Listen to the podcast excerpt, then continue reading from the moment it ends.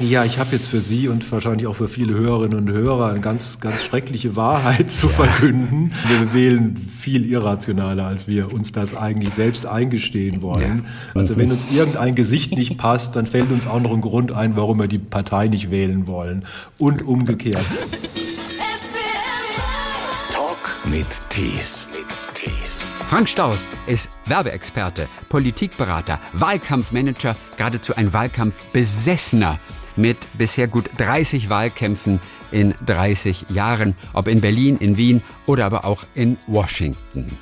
Hallo nach Berlin, da wohnt er. Hallo, ich grüße Sie, ich freue mich. So, dass diese Leidenschaft Wahlkampf tatsächlich zum Beruf werden konnte, das hat auch viel mit Zufall zu tun bei Ihnen. Was waren das für Zufälle?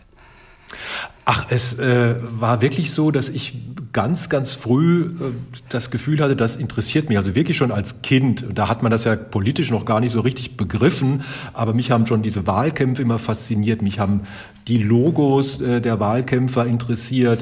Äh, ich habe die damals schon wirklich als, als Kind gesammelt. Wir reden ja jetzt, ich über die äh, 80er Jahre, über Helmut Schmidt Wahlkämpfe ja. und, und solche Geschichten. Und äh, keiner weiß, woher das kam. Also aus dem Elternhaus kam es nicht. Ja. Und, äh, und äh, später habe ich tatsächlich äh, mir dann meine Buttons selbst gesammelt, weil in dem Ort, in dem ich aufgewachsen bin, in dem in Wiesloch bei Heidelberg, mhm. da gab es doch sehr, sehr wenig Sozialdemokraten zu der Zeit. Das heißt, da hat man sich seine Buttons selber gebastelt. Ja, aber wie lustig ist es eigentlich, dass auch ein Junge plötzlich sich schon alleine für Politik interessiert oder zumindest für das, wie Politik dargestellt wird, ob das nun in Form von Buttons ist oder so. Aber irgendwo muss doch dieses kleine Aha-Erlebnis gewesen sein, ne? oder war es nur der Button?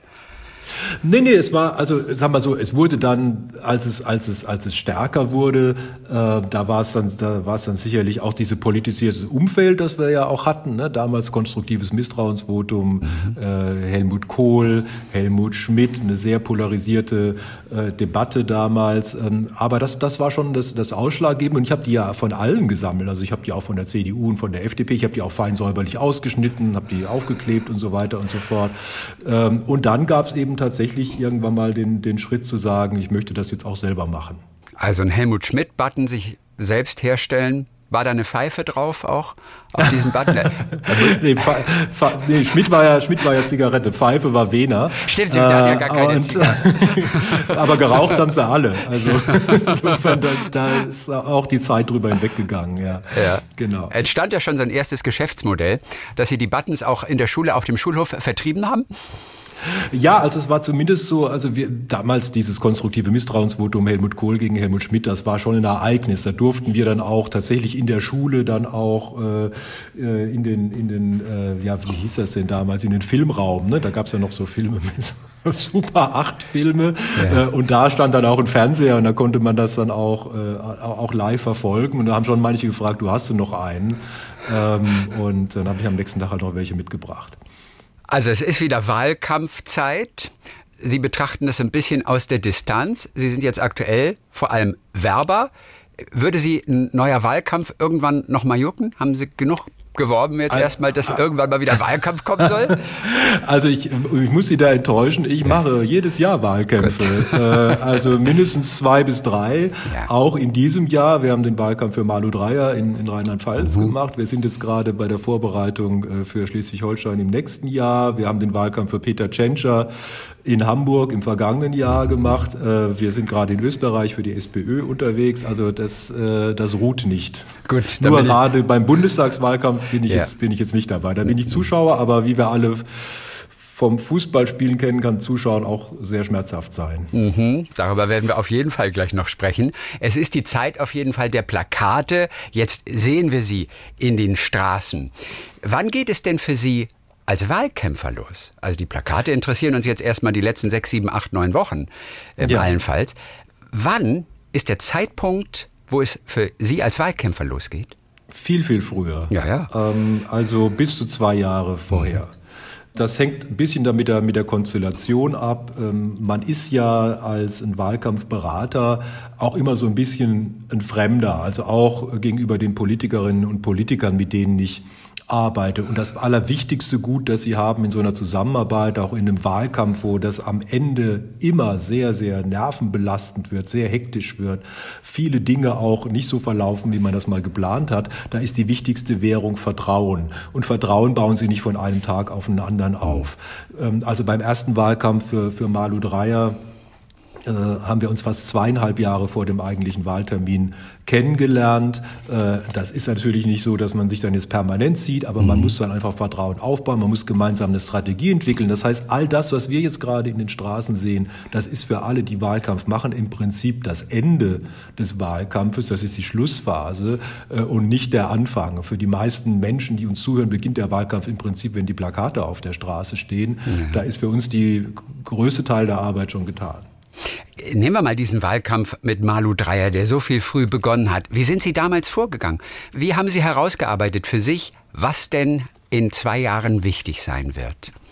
Ja, das ist äh, tatsächlich eine, eine, spannende Frage. Malu Dreyer kam ja äh, quasi im fliegenden Wechsel ins Amt, also nachdem Kurt Beck ja im Prinzip der ewige mhm. Ministerpräsident in Rheinland-Pfalz äh, war. Das heißt, sie kam nicht durch eine eigene Wahl ins Amt, sondern äh, durch den Rücktritt von Kurt Beck. Und dann war natürlich die große Frage, wie nehmen das jetzt äh, die Rheinland-Pfälzerinnen und Rheinland-Pfälzer auf? Ähm, wir haben natürlich noch eine Besonderheit bei Malu Dreyer, das darf man ja nicht vergessen. Es ist ja auch kein Geheimnis, dass sie unter Multipler Sklerose äh, leidet. Das war auch nochmal eine Frage, wie nehmen das die, die Menschen äh, auf? Und, ähm, und dann war natürlich nochmal eine Situation da, das darf gehört auch zur Wahrheit, dass die SPD zu dem Zeitpunkt nicht sonderlich gut dastand und dass auch äh, in Rheinland-Pfalz es Probleme gab mit Nürburgring, mit äh, dem einen oder anderen Flughafen, ein paar Altlasten, das kann man ganz offen sagen. Und äh, dann muss man natürlich antizipieren, wie gehen wir jetzt damit um. Und dann haben wir gemeinsam schon einen Weg entwickelt, dass wir gesagt haben, wir müssen jetzt das zu deiner Wahl machen. Wir müssen das jetzt mit den eigenen Themen äh, besetzen. Wir dürfen uns jetzt nicht immer an diesen alten Kamellen da äh, äh orientieren, die ja belastend sind im Alltag. Ja. Und da haben wir gemeinsam was entwickelt. Also sie hat das, das war in der Überschrift, äh, äh, Digitalisierung äh, trifft demografischen Wandel. Das klingt zunächst mal abstrakt, aber das sind die Themen, die ihr am Herzen liegen. Ja. Ähm, und äh, daraus entwickelt man dann ein Thema und Veranstaltungen und Reden und Konzepte und so weiter und so fort und richtet auch die Politik ja. drauf ein. Und da hat sie noch was gemacht. Äh, sie hat das Kabinett komplett umgebildet. Also sie hat einen richtigen Neuanfang gemacht. Mhm. Das war die größte Kabinettsumbildung in der Geschichte von Rheinland-Pfalz. Mhm. Und ab da war es ihr Kabinett. Und da war sie die Ministerpräsidentin. Und dann haben die Leute dann auch nach zwei Jahren ja. gesagt, die wollen wir auch behalten. Aber schlechte Voraussetzungen einmal. Ne? Also das sah ich ja eigentlich sehr, nicht sehr gut oft schlechte Voraussetzungen. nee, aber also ich, normalerweise ruft man mich nicht an, wenn alles super läuft. Okay, also das ist auch ein gewisser Reiz für Sie dann natürlich, aus dieser schlechten ja. Situation etwas Gutes zu machen. Oder hat man es gerne normal und hat es eigentlich relativ sicher, dass man gewinnt? Es geht nie so auf, wie man sich das vorgestellt hat. Wirklich, es ist immer ein äh, wirklich irrsinnig. Also wenn Sie es gerade das Jahr 2016 äh, äh, ansprechen, ähm, also ich habe drei Wahlkämpfe für Klaus Wowereit in Berlin begleiten dürfen. Und das war dann der erste für Michael Müller in Berlin. Ähm, SPD stand gut da, er stand gut da und wir haben alle gesagt, na ja, wenn es 2016 irgendwo ein Problem gibt, ähm, dann in Rheinland-Pfalz. Und es war komplett andersrum. Hm, ja. Also wir hatten die größeren Schwierigkeiten in, in Berlin und auch das schlechtere Wahlergebnis. Das heißt, also eins habe ich wirklich in den 30 Jahren, in denen ich das jetzt mache, gelernt. Äh, so wie man sich das vorstellt, wird es nie. Haben Sie denn auch das Gefühl, tatsächlich, Mensch, da habe ich versagt? Im Nachhinein weiß ich, was ich hätte machen sollen eigentlich? Ja, es gibt schon Wahlkämpfe, wo man verloren hat und denkt, Mensch, oh, wer da, also bei jedem Wahlkampf macht man ja eine Manöverkritik am Ende und sagt, was war, also selbst der perfekte Wahlkampf ist nie so perfekt, äh, dass man nicht noch was äh, verbessern könnte. Ähm, aber es gibt schon Wahlkämpfe, wo man denkt, oh Mensch, das war jetzt eigentlich unnötig. Und eines der, der großen Rätsel für mich in meiner Geschichte, das war der dritte Wahlkampf, den ich für Hannelore Kraft begleiten durfte mhm. in Nordrhein-Westfalen. Dritter Wahlkampf heißt ja schon, dass sie die ersten zwei gewonnen hat. Das war ja schon mal gut. Ähm, aber der dritte, in dem steckte wirklich der Wurm. Man hatte das Gefühl, äh, da geht gar nichts und man war so ein bisschen außer Form, hat aber auch den, den, Eindruck, die, die Puste war draußen. Und das sieht man dann letztendlich so in einem Wahlkampf auch, auch an. Und den hat sie ja dann auch ganz knapp äh, am Ende verloren. Ja. Sie haben eben gesagt bei Malu Dreyer, es war wichtig, das zu Ihrem Wahlkampf zu machen und natürlich ja. von den anderen Themen, die im Raum standen, einfach ein bisschen wegzukommen.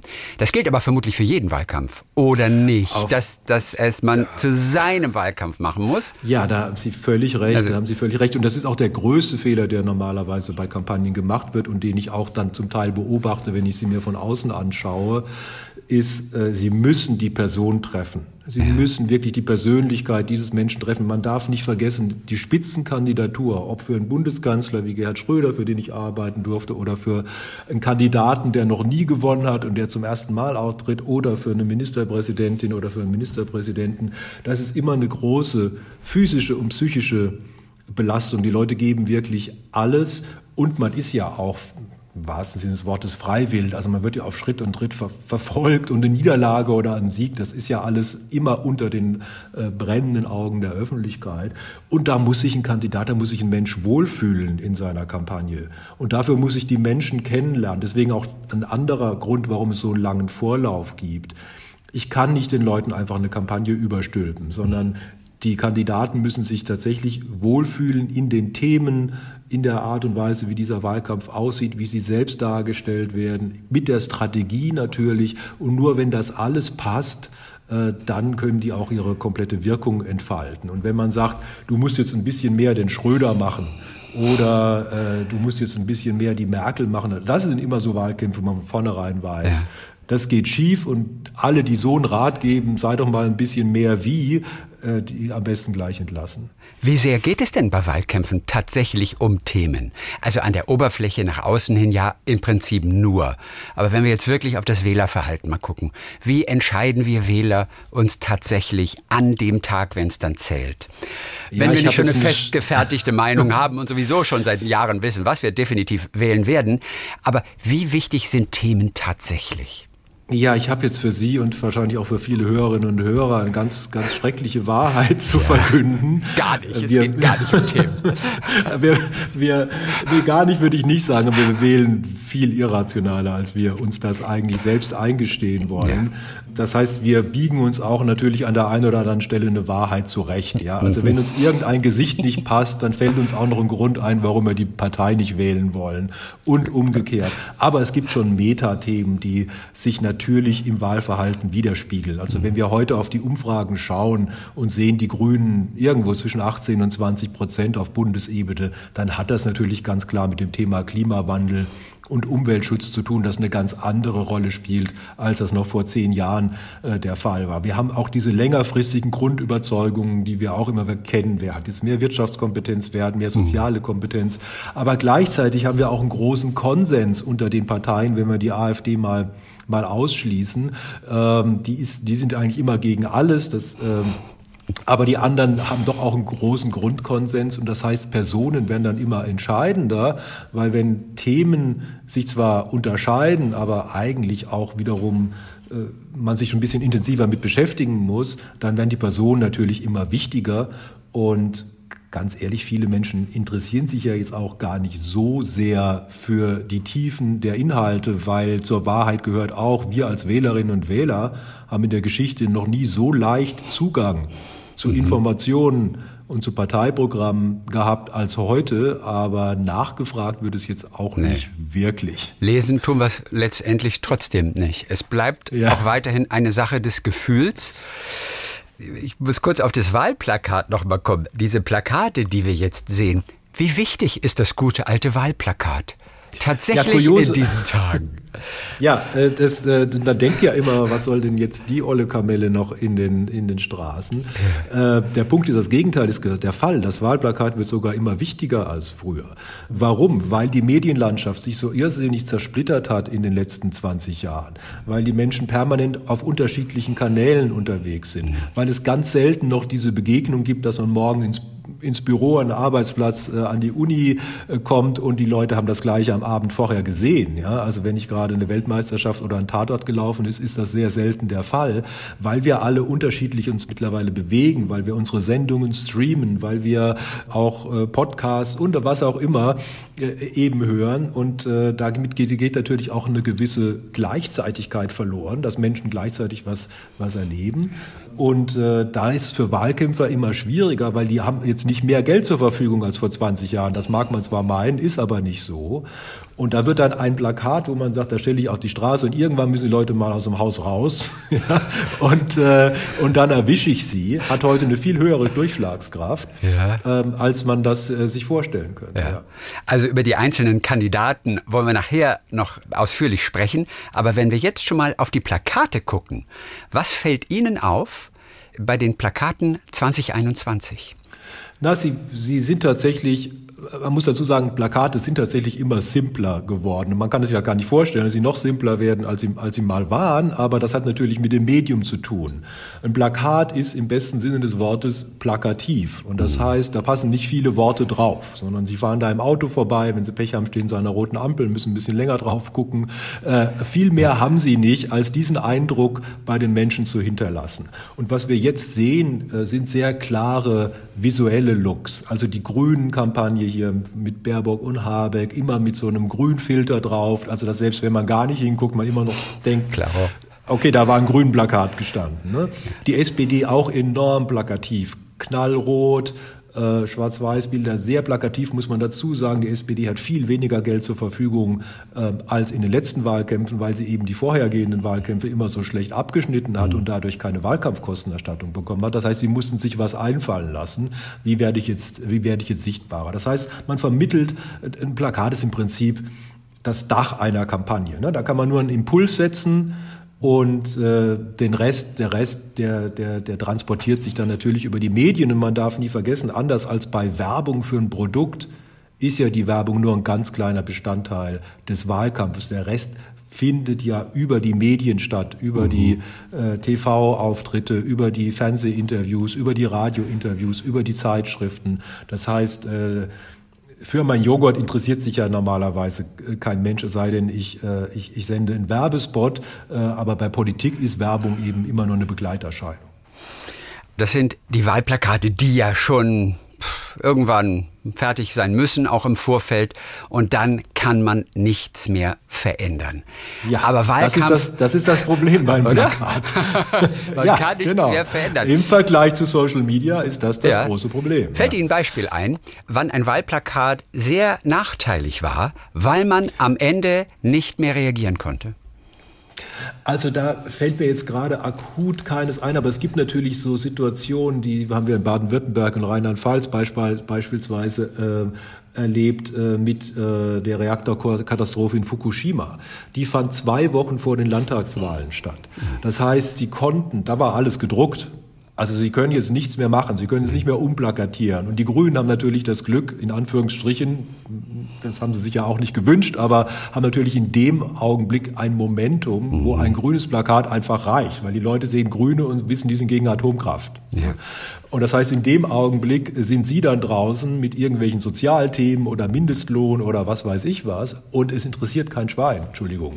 Äh, es interessiert wirklich in dem Augenblick keinen und Sie stehen da draußen und denken, ja gut, jetzt, äh, jetzt ist es halt so. Ne? Wir haben sogar in dem, in dem ersten Wahlkampf von Olaf Scholz, hatte ich sogar mal das Vergnügen, dass die falschen Plakate auf, aufgehangen wurden. Das, das war auch ein Spaß man plakatiert ja immer in Wellen oder versucht das zumindest eben, damit ja. man nicht sechs Wochen die gleichen Plakate mhm. draußen hat, damit die Leute hingucken. Und äh, deswegen hatten wir in Hamburg eigentlich vor, die erste Welle, das war reine Typoplakate. Also da standen nur äh, Attribute für Olaf Scholz drauf, Vertrauen ja. und Verlässlichkeit und solche Dinge. Und dann, äh, dann ruft mich Olaf Scholz an und, und, und ich sage, ja, hallo. Und dann sagt er, du Frank, äh, ich gucke gerade aus dem Fenster und äh, da werden die Plakate aufgehangen. So, ja, ist, ist jetzt auch Zeit. Ne? So, ja. Und dann sagt er so in seiner Art, Sie können sich das ungefähr vorstellen, ja, aber ich bin da drauf. Und dann sage ich, ja, wieso bist du da drauf? Du sollst doch gar nicht drauf sein. Und dann sagt er, ja, deswegen rufe ich ja an. Also so, so entspannt sich dann dieses Gespräch. Und da war es so, dass eben die beiden Plakatwellen gleichzeitig bei dem Plakatierer angeliefert wurde und er hat einfach mal aufgehangen, was auf dem Hof lag. So kleine Pannen passieren immer. Olaf Scholz hat die absolute Mehrheit geholt in dem Wahlkampf, sodass man sagen muss, äh, vielleicht war es ja besser so. Ja.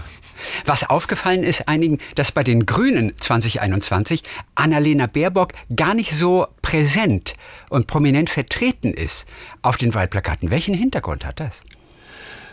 Ja, das ist eine gute Frage. Ich weiß auch nicht, ob das immer so geplant war, aber man kann ja nicht davon, man kann ja nicht behaupten, dass sie einen hervorragenden Start in diesen Wahlkampf äh, absolviert hätte. Und natürlich hat das damit zu tun. Das heißt, sie hat einen Stolperstart äh, hingelegt, äh, hat dann auch die Grünen runtergezogen. Also es sind jetzt auch keine Erfindungen von mir, sondern wir sehen das ja auch in den Umfragen. Im ZDF-Politbarometer liegt sie auf dem letzten äh, Platz der Beliebtheitsskala. Und da haben die Grünen sich wahrscheinlich gesagt, das macht jetzt wenig Sinn. Wir müssen im Prinzip, wir standen sehr gut da, als die Grünen mit dem Duo angetreten sind, mhm. mit Baerbock und Habeck. Und deswegen haben wir jetzt in diesen Plakaten auch sehr viel mehr Habeck gesehen, als es eigentlich für jemanden, der nicht Kanzlerkandidat ist, richtig wäre. Aber es hat zumindest dazu beigetragen, dass die Grünen sich stabilisiert haben. Wir werden mhm. gespannt sein auf die Plakate, die jetzt in den letzten Wochen hängen, weil die werden gerade im Augenblick freigegeben. Also jetzt sind wir gerade ungefähr heute sind wir beim Punkt, wo die letzten Freigaben für die letzten Plakate erfolgen. Es gab ja immer noch einige,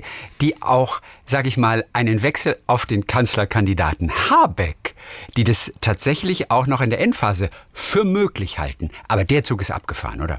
Der Zug ist abgefahren. Das gilt natürlich auch für die Union. Da gibt es ja auch viele Söder-Fans, die das lieber ja. sehen würden, äh, wenn er der Kandidat geworden wäre. Aber das hätte man, wenn, dann sehr, sehr früh in der Kampagne machen äh, müssen. Ich glaube, bei den Grünen Grünen wäre es insofern möglich gewesen, weil sie eben ein Führungsduo du, sind. Das heißt, sie mhm. sind ja nur beide Parteivorsitzende. Es wäre nicht sonderlich elegant gewesen, hätte wenn dann von ihr ausgehen müssen, dass sie sagt, ich habe mich da verstolpert, ich glaube, es ist besser, der Robert macht das. Aber jetzt ist es zu spät. Bei Plakaten, da lässt sich in der Schlussphase gar nichts mehr ändern. Ganz anders als der Wahlkampf vor Ort, wenn man ins Volk auch geht. Und da wollen wir ganz gerne mal ein paar Eindrücke bekommen, wie so Ihre Blood, Sweat and Tears ausgesehen haben. Was sind die Situationen, an die Sie sofort denken müssen, wo es darum ging, zu reagieren. Irgendetwas ist passiert, irgendein Zitat ist gefallen und jetzt müssen wir reagieren. Wo ist der Wahlkämpfer am meisten gefragt? Also es gibt die ganz großen Neudeutsch Disruption, ne? also mit denen man erstmal vielleicht gar nichts zu tun hat, die einfach über einen hereinbrechen. Also das war, es sind zum Beispiel Katastrophen. Also wir hatten, wir waren mitten im ersten Wahlkampf für Klaus Wowereit, als äh, 9-11 mhm. äh, stattfand 2001. Also ein, ein riesiges weltweites tragisches Ereignis, aber natürlich auch eine Situation, wo man in einer Stadt wie Berlin nicht wusste, sind wir eigentlich das nächste Ziel. Also ist das jetzt etwas, was in unseren Wahlkampf auch reinspielt? Äh, müssen wir vielleicht den Wahlkampf absagen? Müssen wir die Wahl? Also war ja die ersten Tage überhaupt nicht klar, welche Ausmaße das jetzt eigentlich annehmen würde. Und dann hat man sich auf eine Art Moratorium geeinigt, dass man gesagt hat, wir halten jetzt hier einfach mal eine Woche die Füße still. Und dann überlegt man sich natürlich im Hintergrund bei all der Tragik schon, was hat das denn jetzt für Konsequenzen für meinen Wahlkampf? Kommt jetzt das Thema innere Sicherheit wieder hoch, was ein klassisches CDU-Thema ist. Äh, bin ich jetzt doch auf dem falschen Fuß erwischt und so weiter und so fort. Muss ich jetzt meinen Innensenator irgendwie stärker in den Vordergrund rücken? Das sind so Mechanismen, ja. äh, die laufen dann, die laufen dann ab. Und dann gibt's natürlich so Katastrophen, die ich mir jetzt ungefähr vorstelle, die jetzt weniger, also nicht Katastrophen im eigentlichen Sinne, sondern Katastrophen für eine Kampagne, die wir jetzt gerade erlebt haben, zum Beispiel den Lacher äh, von Herrn Laschet im Hintergrund äh, des Bundespräsidenten. Das sind ja so Sachen, die kann ich ja also ganz ehrlich, ich kann, ich kann ungefähr nachvollziehen, was da passiert ist. Ja, also man ist ja auch in der Katastrophe, sucht man ja auch immer mal irgendwo noch ein Ventil und dann steht man mit Leuten zusammen äh, und da macht einer einen Witz und dann lacht man halt. Aber dieser Eindruck ist natürlich verheerend und äh, dann muss man eben schnell reagieren. Das hat Laschet getan. Er ist ja sehr schnell raus, hat sich entschuldigt, hat gesagt, das war nicht angemessen. Mhm. Und da darf man auch keine Scheu haben. Baerbock zum Beispiel, als die äh, Probleme mit ihrem Buch auftauchten,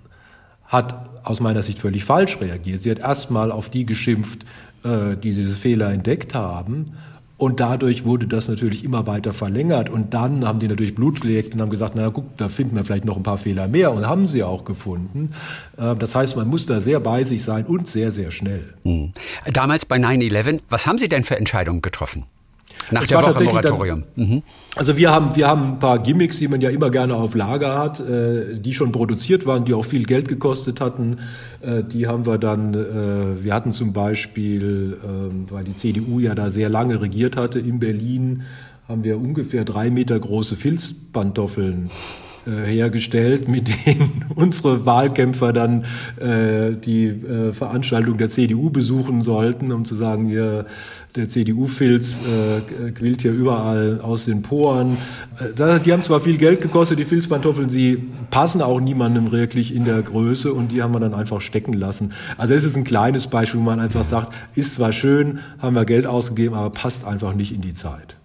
Mit Gerhard Schröder, ich glaube 2005 war das.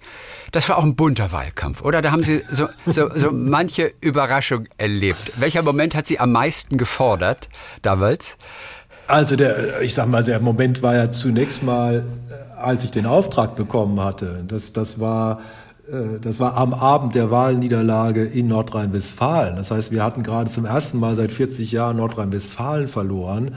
Und ich saß da, hatte schlechte Laune, äh, war frustriert. Ähm, und äh, schau wie alle anderen Fernsehen und um 18 Uhr ungefähr kommt Franz Müntefering und sagt, wir rufen jetzt Neuwahlen für die Bundestagswahl aus.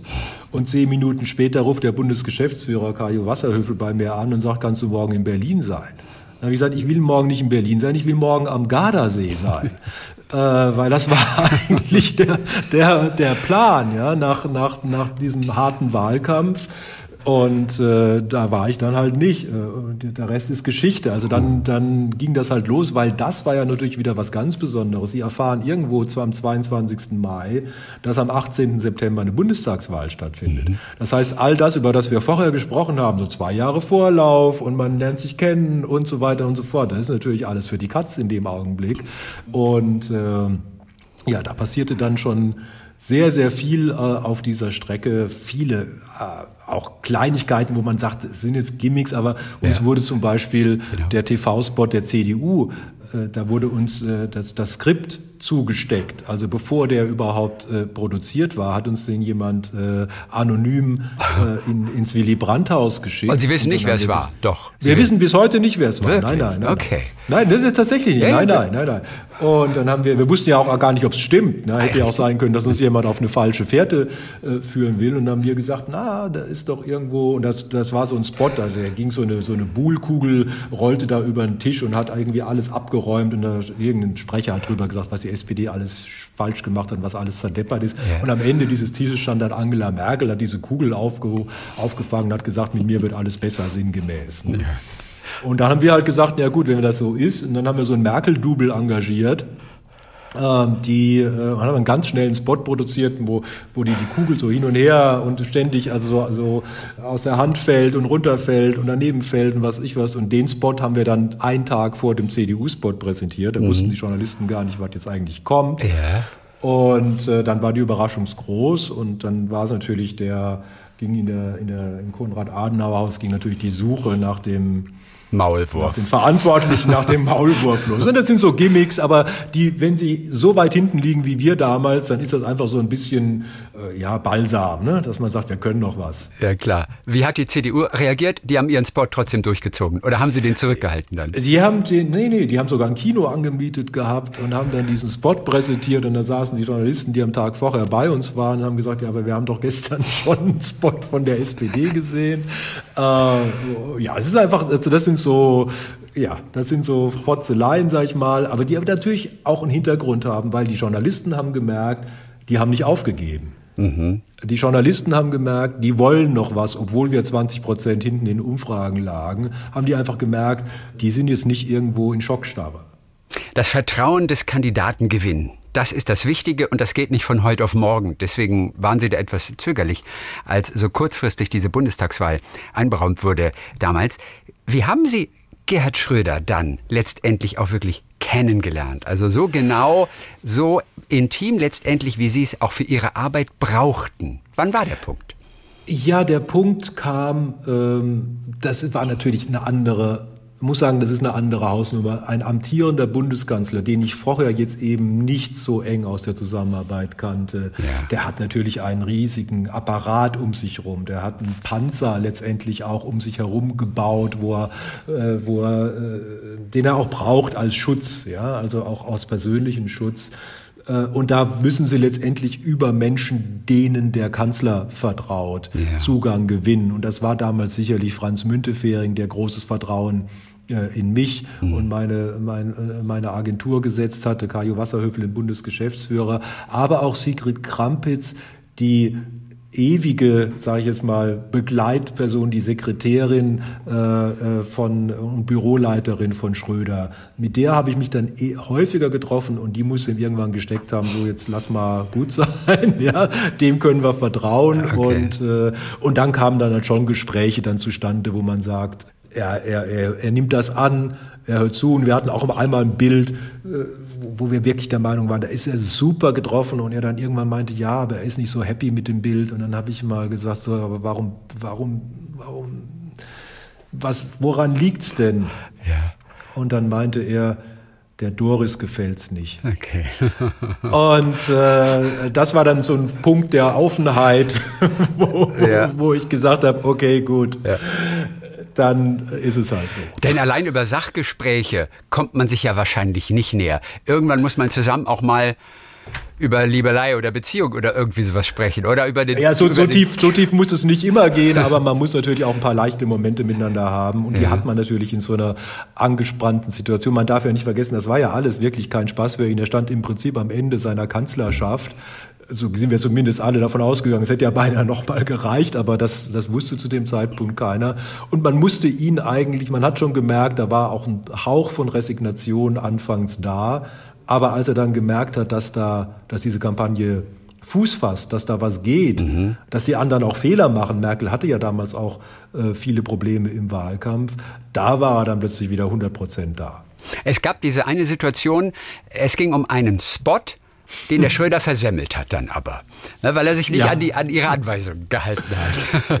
Ich habe den Spot leider nicht mehr vor Augen, äh, äh, was genau er falsch gemacht hat da. Aber Sie wissen es natürlich noch, weil. Aber es war tatsächlich so, dass sein Umfeld gesagt hat, ja, ja, der kann den Text und, und äh, verlass dich drauf. Und, äh, und dann haben wir vorher noch an diesem äh, an, an, diesem, an, diesem, äh, äh, an diesem Text gefeilt und dann haben die Berater noch gesagt, nee, du musst das jetzt noch reinschreiben und jedes habe ich gesagt, ja, aber das, das, das sagt doch kein Mensch so.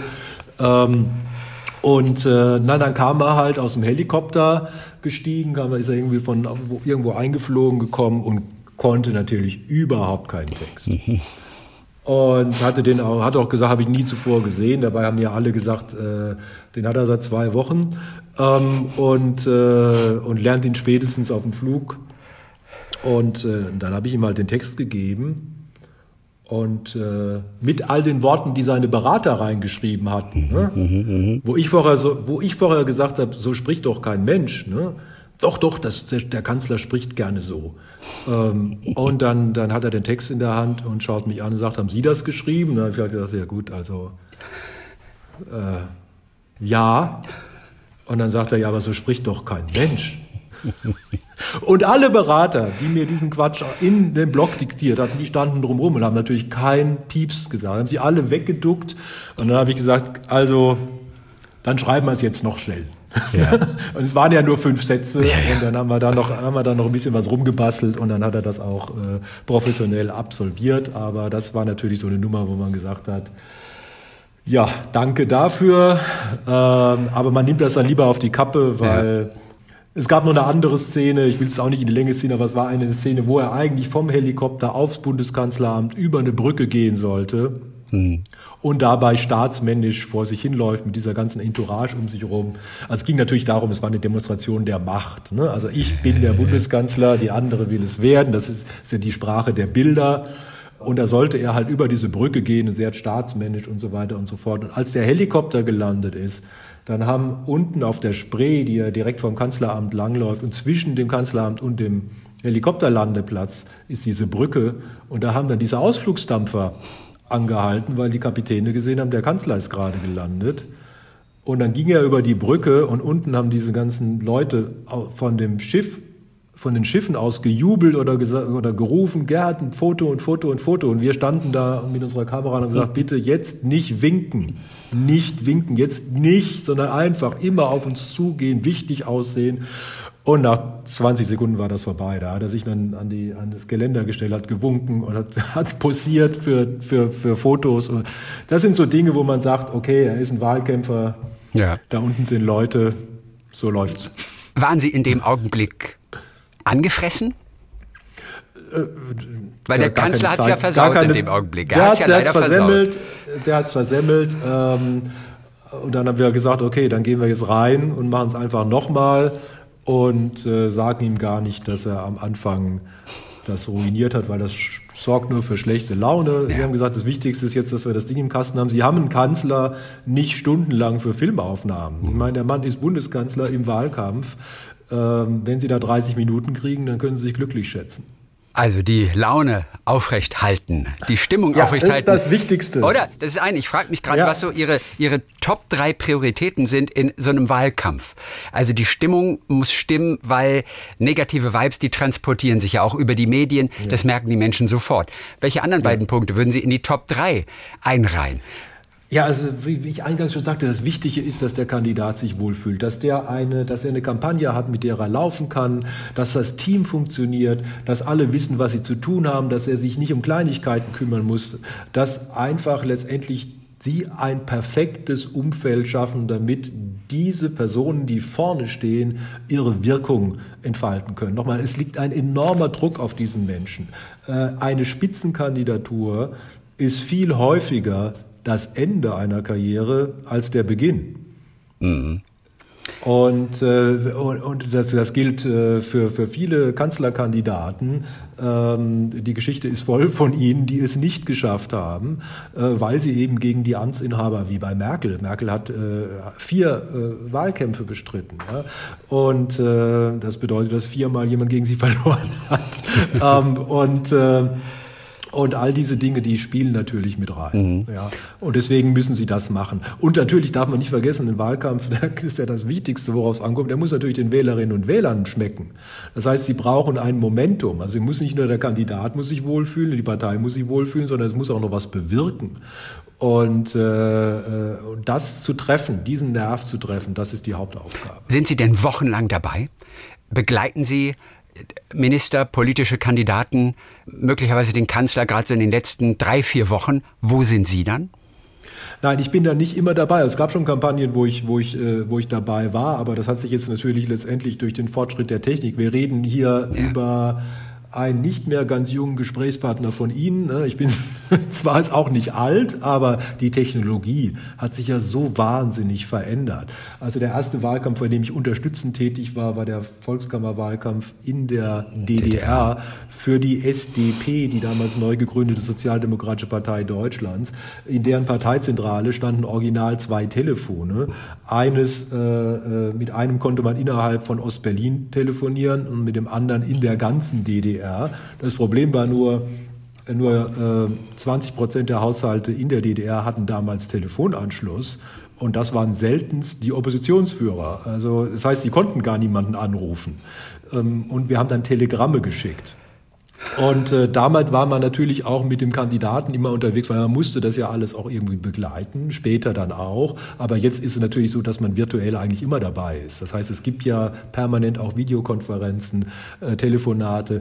Äh, zu Beginn hatten wir ja nicht mal Mobiltelefone, also man klingt jetzt komisch mhm. noch nicht mal, aber das war so. Selbst in der Clinton-Gore-Kampagne, in der ich damals begonnen hatte, als, äh, als, ich, als ich Mitarbeiter von, von Gore äh, war, äh, war das Mobiltelefon was ganz Besonderes. Also das, das, äh, äh, das, äh, das haben nur die, da war der Fax das, das große ja. Ding. Was war Ihre beste Entscheidung damals bei der Volkskammerwahl? Damals noch in der DDR. Der Wahlkampf ohne Telefone, ohne Telefon überhaupt in Ostberlin. Was war die beste Entscheidung, die Sie damals getroffen haben? Ich sage mal so, meine beste Entscheidung war überhaupt hingegangen zu sein. Also das war ja äh, ein komplett unbekanntes Territorium für mich und ähm, mein, mein damaliger, äh, der Bundestagsabgeordnete im Wahlkreis Rhein-Neckar, Gerd Weiskirchen, der hatte immer gute Kontakte zu den Oppositionellen in Osteuropa und damit auch zur Oppositionsbewegung in der DDR. Und äh, der wusste, dass ich ein Wahlkampfirrer bin und, äh, und ein Freak bin. Und der hat denen gesagt, äh, nehmt den, äh, einen besseren kriegt ihr nicht, was zumindest den Irrsinn angeht, hier aus dem, aus dem Nichts einen Wahlkampf zu machen. Und äh, ja, die beste Entscheidung damals, damals war ich ein kleines Licht, aber wie gesagt, die beste Entscheidung war tatsächlich überhaupt erstmal hinzugehen. Und dann der wichtigste Punkt war, das ich will das jetzt nicht respektlos sagen, aber das waren ja alles, das waren alles Pfarrer. Also und äh, die sehr, sehr lange miteinander diskutiert haben und, und, irgendwie auch, auch sich sehr, sehr viel zu tun, äh, zu sagen hatten. Und das Wichtigste war, dass ich, äh, dass ich wirklich den Leuten gesagt habe, ich habe jetzt exakt fünf Worte Bewegt euren Arsch. Nee, das sind nur drei. Genau, genau. genau. äh, nee, aber, aber die ich auf dieses Plakat schreiben kann. Ja. ja? Und, äh, Und es wurden? das ist, ein Plakat ist keine Wandzeitung. Ich kann Ihnen nicht mehr sagen, was es war. Aber es war auf jeden Fall der schwierigste Prozess, ja. da irgendwo auf den Punkt zu kommen. Und es war natürlich für mich ein wahnsinniges Erlebnis, weil es war der letzte Wahlkampf, in dem äh, Willy Brandt noch, noch, noch lebte und noch, äh, noch eingestiegen ist. Und allein diese Momente in Stralsund, äh, Willy Brandt auf dem äh, auf dem großen Platz zu erleben und diese, diese, diese Blicke, diese Gesichter der Menschen da, dass sie nochmal Willy Brandt hören können, das, äh, das war schon bewegend. Welches Jahr war das? Das war. Das war 1990. Das war 90. Äh, also war direkt nach dem Mauerfall, also genau. 89, 89, 90. Und äh, genau, Sehen danach ging es direkt. Da gab es Willy Brandt tatsächlich noch. Den hat, ja. hat man so gar nicht. 1990 war, kein, war, noch war, da. War, ja. Der war nicht, der war natürlich Spit, nicht Spitzenkandidat, nein, nein, aber war nicht. natürlich Willy Brandt. Da musste ja. auch kein Spitzenkandidat sein, um die, um die, äh, um die Plätze voll zu machen. Und äh, von ihm kam ja dann auch dieser berühmte Satz: Jetzt wächst zusammen, was zusammen gehört. Sie haben Clinton Gore erwähnt, da waren Sie mit dabei. Äh, Sie sind ja auch in die USA gegangen, haben da Leadership, Psychology und Wahlkampf in Washington studiert, nachdem Sie es ja auch, ich glaube, Wahlforschung in Heidelberg äh, ja. gemacht hatten. Und dann waren Sie tatsächlich mit dabei. Wahlkampf in Amerika, das ist ja nochmal so ein ganz anderer Wahlkampf natürlich. Und mir stellt sich die Frage, wie viel Skrupellosigkeit darf in einem Wahlkampf dabei sein, wenn es dann am Ende den Sieg bringt? Sie müssen ein Faible haben, die Dinge auf den Punkt zu bringen und zu vereinfachen. Ähm, die amerikanischen Wahlkämpfe, da, äh, da spielt nochmal eine ganz andere Geschichte mit rein, weil sie sind ja wirklich nicht nur personalisiert, äh, wie wir das bei uns kennen, dass man eine Person zum Kanzlerkandidaten ernennt oder was auch immer, sondern sie sind ja faktisch personalisiert. Sie wählen eine Person.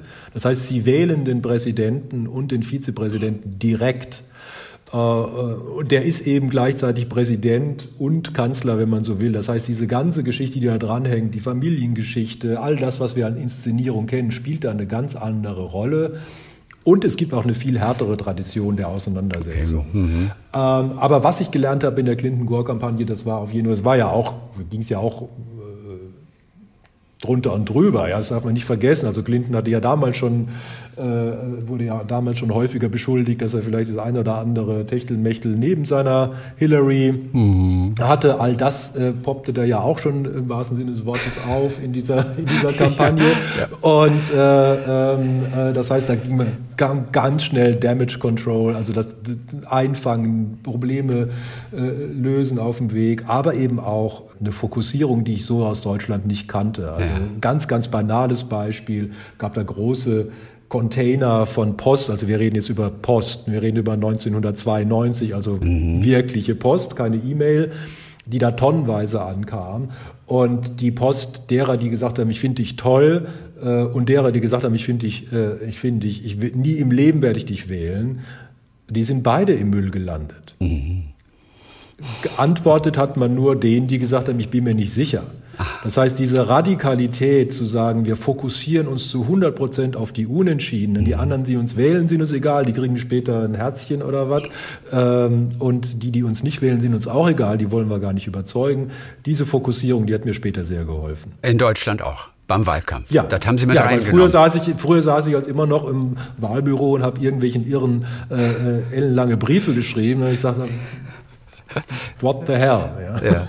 Was war denn Ihre Spezialität tatsächlich? Oder auch heute natürlich noch. Frank Staus, was haben Sie mit in den Wahlkampf eingebracht, an das vielleicht so schwerpunktmäßig vorher noch keiner gedacht hatte?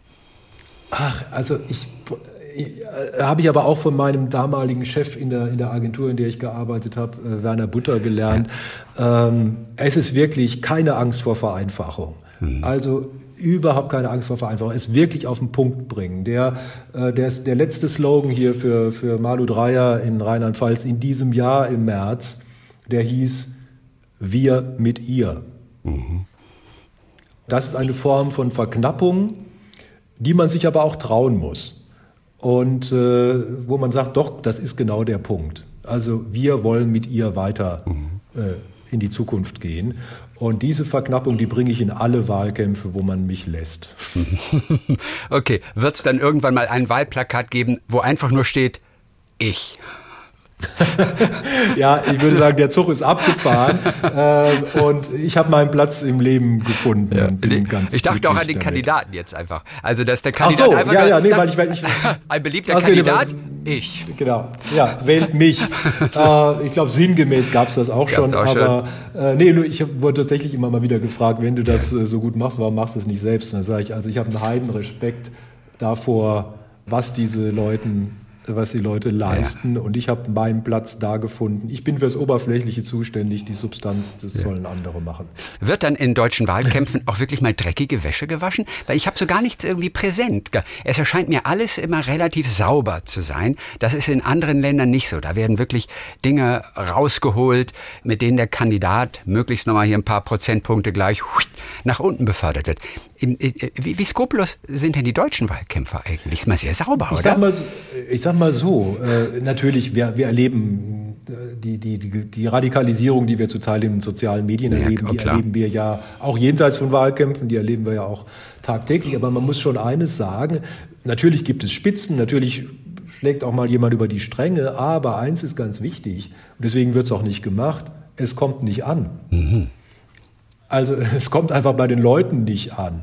Natürlich, wir haben jetzt, sagen wir mal, radikale Elemente, die jetzt, was ich was irgendwo bei AfD, Querdenker oder was weiß ich was, das, das sind so Leute, die, mhm. die alles Mögliche auch, aber bei, wenn, wenn ich als SPD, CDU, FDP, Grüne äh, in diesem großen Becken der 80, 85 Prozent äh, der Bevölkerung fischen will, dann äh, muss ich wissen, äh, dieses sogenannte Negative Campaigning in der Härte, in der wir es aus anderen Ländern mhm. kennen, das kommt schlicht und ergreifend nicht an und deswegen lässt man es besser bleiben. Spricht ja für uns Deutsche eigentlich, ne?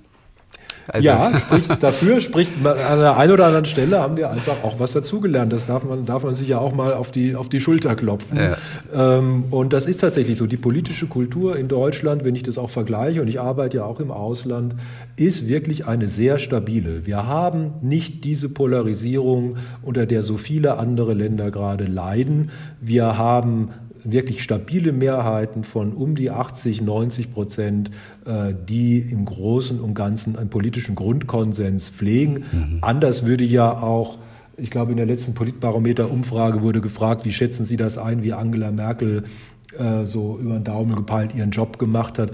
Da haben 83 Prozent gesagt, den, macht sie, den hat sie ganz gut gemacht. Mhm. 83 Prozent.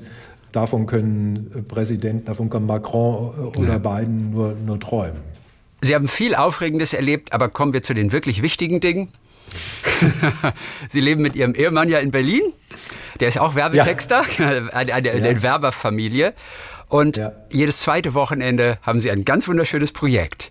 Sie sind Teil eines Berliner Patenprojekts und äh, kümmern sich um zwei Kids einer alleinerziehenden Mutter.